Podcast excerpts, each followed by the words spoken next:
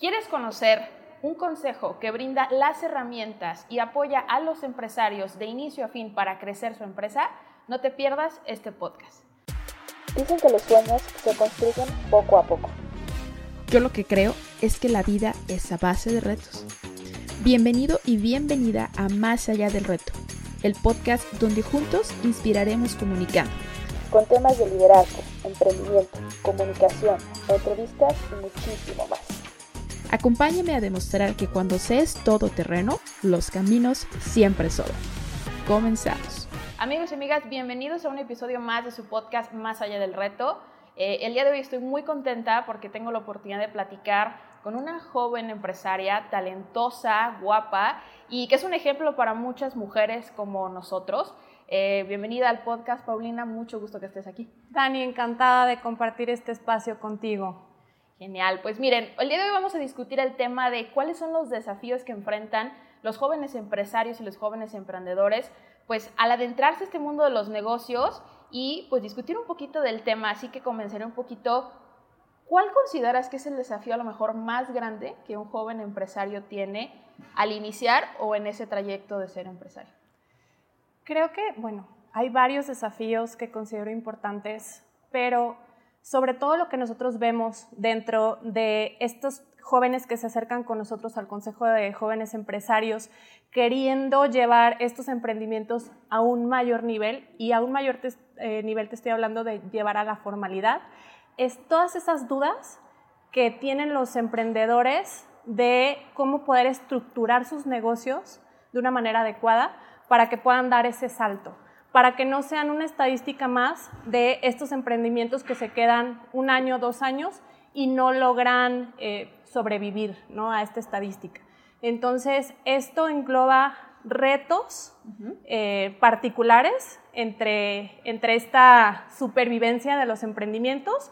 Uno de ellos yo creo que es la cultura empresarial, desde el tema legal, contable, o sea, los básicos que necesitas porque eh, muchas veces pues nos aventamos y eso es bueno y eso es parte de, las juventudes que somos muy entusiastas, pero eh, sí es importante visibilizar, por ejemplo, los retos legales desde la constitución de tu empresa, simplemente la, eh, protección de tu propiedad intelectual. Cosas como muy básicas que yo le digo el checklist básico de los emprendimientos, pero también enfrentamos un reto importante que es el que a los jóvenes, por tener eh, cierto tiempo con nuestras empresas o emprendimientos no tenemos credibilidad crediticia, sí. o no tenemos acceso a fondos, a créditos bancarios. Entonces, creo que también ese es un reto importante porque eh, si bien necesitamos otras herramientas que necesitamos fortalecer como jóvenes o como emprendedores, la parte del financiamiento la parte de los dineros pues es fundamental. Claro. Entonces creo que esos podrían ser eh, dos retos importantes, además del tema de la vinculación empresarial, que también eh, nos toca mucho verlo con estos jóvenes que se acercan, que primero se acercaron a sus cámaras o a sus industrias, eh, y es parte del trabajo que estamos haciendo en Jóvenes Empresarios, y ahorita lo vamos a platicar, pero dicen, es que como joven empresario de mi sector, a lo mejor no hay una agenda para mí o no hay una agenda para jóvenes que les interese a ellos, ¿no? O sea, no hay de ida y vuelta. Entonces, esa parte también. Fíjate que a mí me gustaría tocar un punto porque algo mencionaste ahorita como un poco de las industrias y demás. Y algo que he escuchado de muchos como compañeros que son emprendedores o incluso de algunos ya empresarios jóvenes es a veces me topo como con este tema de la gente piensa que por la edad nos llevan años de experiencia y no me brindan la oportunidad a lo mejor de conectar con alguien, ¿no? Llámese si tengo un emprendimiento de, no sé, ferretero, decir, quererme acercar a los círculos y que son gente a lo mejor ya con un camino muy recorrido, me dicen, ¿sabes qué? Estás muy jovencito, la verdad no entras en esto y no tienes como esa reputación marcada. ¿Qué opinas de eso? Sí, también es un reto que nos hemos encontrado y yo lo he platicado con algunos presidentes de cámaras industriales y justamente es esta parte de hacerlos entender que nosotros necesitamos de su experiencia, pero ellos también necesitan de esta frescura, de esta innovación de este constante estar buscando y descubriendo cosas nuevas para poder implementar desde las políticas, desde las necesidades que ya traen los jóvenes.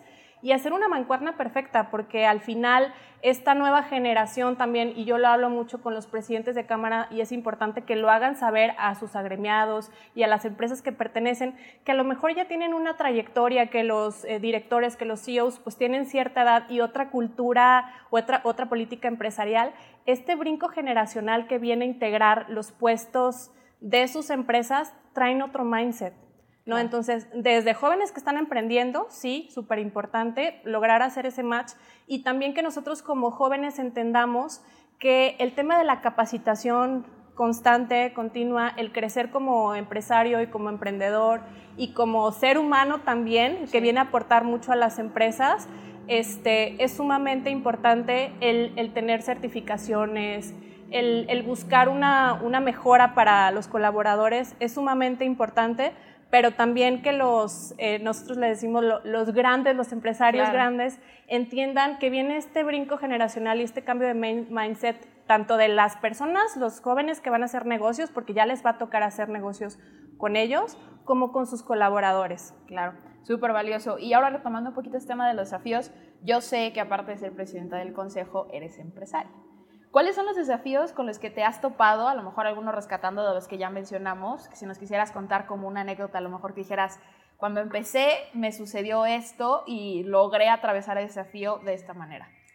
Mira, yo empecé muy joven, a los 23 años con mi primera. Sigo joven, pero empecé mucho más joven hace 10 años con mi primera empresa, mi primer emprendimiento, que era una marca de mezcal y una comercializadora de destilados de agave. Yo siempre lo menciono y me encanta porque es un gran ejemplo para mí. Mi madre, pues viene también de una carrera empresarial y una carrera de estar en, cámaras, pues importante, ¿no? Yo siempre tuve ese ejemplo que ahí fue como, yo lo llamo mi outlier, porque pues de cierta manera yo crecí viendo ese ejemplo de una mujer súper trabajadora y súper emprendedora, que por más que le decían que no, ella iba y se ponía y decía, ¿cómo no? Y claro que sí. Y sobre todo, eh, te comento, en el medio del mezcal y del tequila, pero sobre todo en el mezcal, es un medio de hombres. Entonces, ahí hay, había dos retos importantes, ¿no? El, una, ser muy joven en un gremio de hombres mayores, este, muy arraigados a, a cierta cultura, a cierta manera de hacer las cosas, donde las mujeres además todavía ahí daban mala suerte. Sí. ¿no? Entonces me tocó enfrentarme pues con estos dos retos, ¿no? Uno, entender la manera de hacer negocio con ellos, porque nada fácil, y la otra, pues ser tan joven y, e inexperta. Claro que me, me este, pasaron muchas anécdotas, patoaventuras, desde, oye, cómo lograr posicionar pues mi producto, no nada más en México, sino en otros países. Pero algo que siempre me ayudó es la pasión que yo sentía por contar nuestras tradiciones. O sea, por contar esa historia de los productores de mezcal y por, por esa, eh, toda la cultura que había atrás de esta producción de México, de nuestros sabores, y llevarlo a otro lado del mundo. Entonces, me pasaron muchas cosas, pero yo no perdí como pues ese temple y esas ganas y este pues esa línea porque para mí era mucho más importante lo que había, el corazón que había atrás de eso, que todos los retos que me podían pasar y que me dijeran que no y que así no es y niña y, ¿sabes? Entonces, pues eso para mí es muy importante, el, el ponerle el corazón a las cosas. Claro. Creo que es algo súper importante. Muchas veces hay gente que dice, es que yo quiero ser empresario para ganar dinero, ¿no? Yo creo que eso viene como por consecuencia y tienes que tenerlo en la cabeza, pero creo que cuando tu pasión es muchísimo más grande, las cosas como que se van dando y se van conectando, porque muchos buscan el dinero y cuando no lo obtienen dicen, no, ya, bye, no obtení nada, no tuve nada, tiran la toalla y se van, ¿no? Y creo que tocas un punto muy importante. Y quiero regresar a lo que dijiste, el gremio, eh, como mujer, el que te hicieran caso, el como que levantar la voz, porque no solamente pasa creo en ese gremio, sino en muchos otros, y creo que ahorita la mujer tiene un rol interesante en el mundo laboral. ¿Qué opinas tú del rol de las mujeres en el mundo de los negocios? Híjole, creo que es un equilibrio que tiene que existir en todo, en general en la vida. Hoy, hoy día yo tengo un gran reto porque soy la única mujer eh, presidenta dentro del Consejo de Cámaras Industriales. Wow. Entonces, el, ser joven y el ser mujer siempre viene conmigo, eh, pues dándome retos, pero también grandes aprendizajes. Yo algo que siempre les digo a, todas las mujeres y a todos los hombres eh, cuando tocamos este tema es que siempre debe haber ese equilibrio porque las mujeres aportamos o nutrimos las empresas, las decisiones, las mesas de trabajo, el sentarte en una mesa de trabajo donde hay un equilibrio entre hombres y mujeres, para mí siempre va a ser exitoso porque esas dos perspectivas nutren mucho cualquier decisión, cualquier cámara, cualquier organismo. Pero también creo que es importante no perder de vista que ese lugar lo tenemos ganado por el simple hecho de ser mujeres. Nosotros como mujeres nos tenemos que preocupar y ocupar por prepararnos.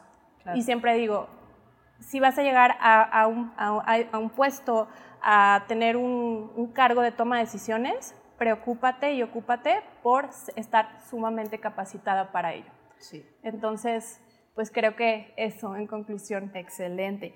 Súper padre. Y fíjate que quisiera retomar un poquito el tema, digo, creo que has comentado la parte del crecimiento al momento de, por ejemplo, enfrentarte, como iniciar el tema del mezcal. Eh, ¿Qué opinas del tema del networking en la red de contactos? Eh, ¿Crees que es un desafío para muchos en el área de los negocios o crees que es algo que debería estar por encima incluso a veces de muchísimas cosas? Creo que es importante no perderlo de, vista eh, porque, bueno, de por sí iniciar un negocio tiene sus retos y a mí me gusta, no, no, me gusta ponerle el problema a las cosas, sino retos porque esos los vas afrontando. Pero el tener una tribu, una red de contactos, eh, una vinculación, te facilita muchísimo más las cosas.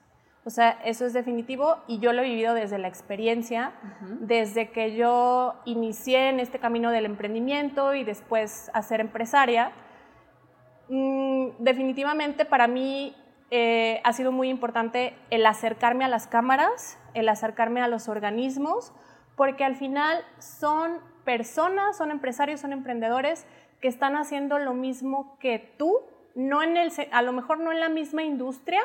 Por ejemplo, en, el Consejo de Cámaras, eh, Consejo de Jóvenes Empresarios, somos ya casi 40 organismos de diferentes industrias y también organismos empresariales pero sí que están en el mismo camino. O sea, a lo mejor no están haciendo exactamente lo mismo que tú, pero están en el mismo camino y ya pasaron por esto, ya les pasó esto otro. O sea, ahí se puede nutrir de experiencias ajenas, este, con tus experiencias propias, el también hacer negocios, pero por supuesto haces una tribu, porque más allá de, de que estés compartiendo por experiencias empresariales, compartes una amistad. Okay. Y ahí tú también, o sea, yo lo veo, me espejeo mucho con, con, con varios jóvenes, de, sabes que yo ya pasé por esto, a mí me pasó esta situación, ¿por qué no buscas a fulanito de tal? Entonces, obviamente eso ayuda muchísimo dentro de la misma red de negocios a impulsar tus negocios y estas recomendaciones, etcétera, porque además son recomendaciones de confianza, pero también algo muy importante que tienen los organismos y las cámaras, como el Consejo de Jóvenes, es que tiene también esta vinculación directa con el sector público, con los municipios, con, a nivel federal, con academia y también, por supuesto, con el Consejo de Cámaras Industriales. Entonces, pues ahí se vuelve algo muy redondo y súper nutritivo para, para estos emprendimientos. Súper. Y entonces, retomando para los que no saben de este consejo que estamos hablando, ahora sí vamos a, ¿qué es el Consejo de Jóvenes Empresarios de Jalisco? Platícanos, Paulina. Mira, eh, mi adorado consejo Nace hace 16 años, este año cumplimos 16 años y justamente es una coordinación de cámaras y organismos empresariales. Hoy día representamos casi a 40 cámaras eh, y aliados estratégicos que están representados estos organismos y cámaras por los presidentes jóvenes de cada cámara. Es decir, el organismo tiene su presidente o su comisión de jóvenes, que a su vez representa un grupo de jóvenes que están haciendo lo mismo y ellos, bueno, el presidente participa e incide dentro del Consejo de, Jóvenes Empresarios. Okay. Entonces, eh, y además está esta figura de aliados estratégicos porque vimos esta necesidad de que emprendedores nos dicen, oye, ¿cómo puedo yo pertenecer al Consejo de Jóvenes Empresarios? Ya fui a mi cámara y no hay una agenda como tal de jóvenes. Entonces, lo que hicimos nosotros vente, aprende, involúcrate en el ecosistema, ve creciendo, participa en, las reuniones, temas de capacitación multisectorial y una vez que estés listo, consolidado, bueno, ya tú decides si te quieres agremiar a tu cámara o sigues como aliado estratégico. La diferencia es que los presidentes jóvenes son asociados y los eh, aliados estratégicos pertenecen con vos, ¿no? Tienen una agenda en común. Entonces, ¿qué hacemos nosotros? Pues bueno, representamos el ecosistema empresarial y emprendedor joven del Estado. Somos hoy día casi el 12% en representación en el Estado y tenemos vinculación, como te comentaba, con academia, con sector público y privado. Y pues bueno, somos un formador de liderazgos de, dentro del Estado. Vale, me consta, me consta. y estabas mencionando que hay varios como eh, personas encargadas jóvenes, ¿no? En este sentido, ¿Qué industrias, por ejemplo, están involucradas o, es de cualquier industria o de las que se tienen? Si alguien dice, oye, yo soy de tal industria, ¿está? Y a lo mejor no está, ¿se puede integrar? ¿Cómo funciona eso? Por supuesto. Mira, por darte un ejemplo, está cámara alimenticia, zapato, vestido, eh, curtiduría. Bueno, hay un sinfín cámara de, de este, consultoría, de empresas de consultoría. Entonces, ahí prácticamente están casi todas.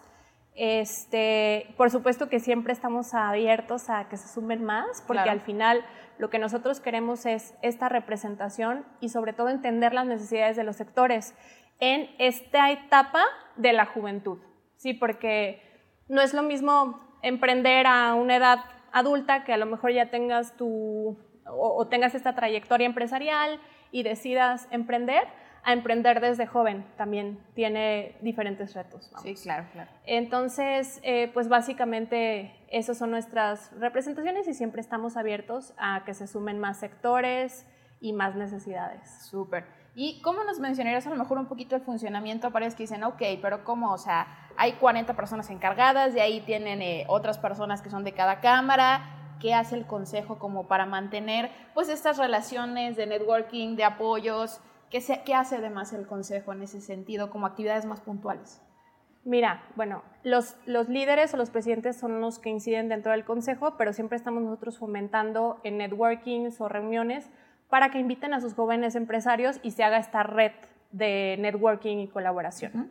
Nosotros sesionamos cada 15 días y pues tratamos de invitar a representantes de sectores, a secretarios, a, a personas o o personalidades que puedan influir e incidir en lo que están haciendo los jóvenes.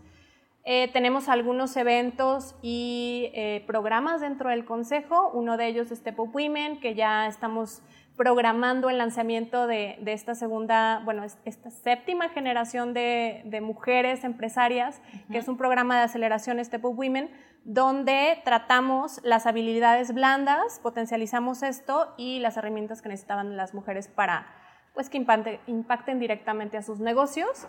Em, tenemos el premio Adolf Horn, que también ya va a ser el 8 de noviembre y estamos sumamente contentos. Ya abrimos convocatoria el 9 de, de, agosto y cierra ahora el 25 de septiembre. Entonces aprovecho también el espacio para invitar a todos estos jóvenes empresarios que estén impactando nuestro estado, que pues bueno, se apunten, se, se inscriban a, a ser el joven empresario de este año que además pues va a estar increíble porque estamos impulsando con el tema de, ahora del premio Adolf Horn, que es el futuro, es ahora, pues estos emprendimientos con innovación y que tengan un impacto social. O sea, queremos eh, invitar, y esto es como lo que hemos estado trabajando desde que inicié la gestión hace cuatro o cinco meses, en que sean, seamos jóvenes que estemos construyendo el futuro.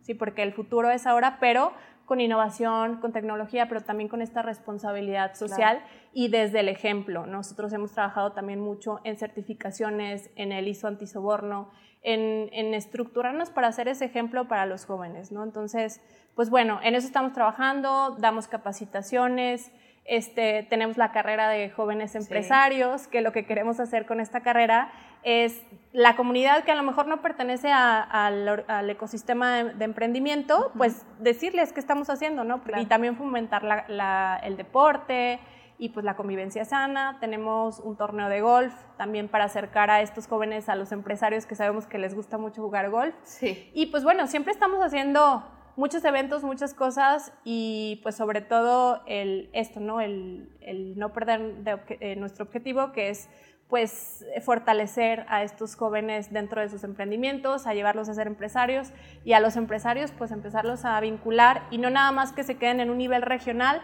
sino llevarlos a, pues, a un nivel eh, a México y por qué no ponernos en un panorama global. Excelente. Y me gustaría retomar un poquito el premio Adolf Horn, porque ya escucharon que es el 8 de noviembre, que todavía está abierta la convocatoria.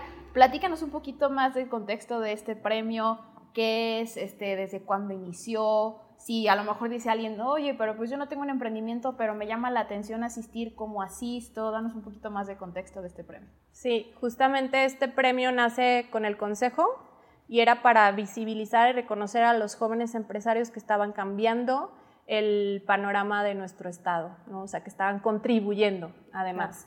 Eh, pues ya, esta es la, la edición 16. Eh, en este abrimos la convocatoria donde se pueden inscribir los empresarios con operaciones en Jalisco mayores a dos años de operaciones y no más de 35 años, 11 meses al día del premio.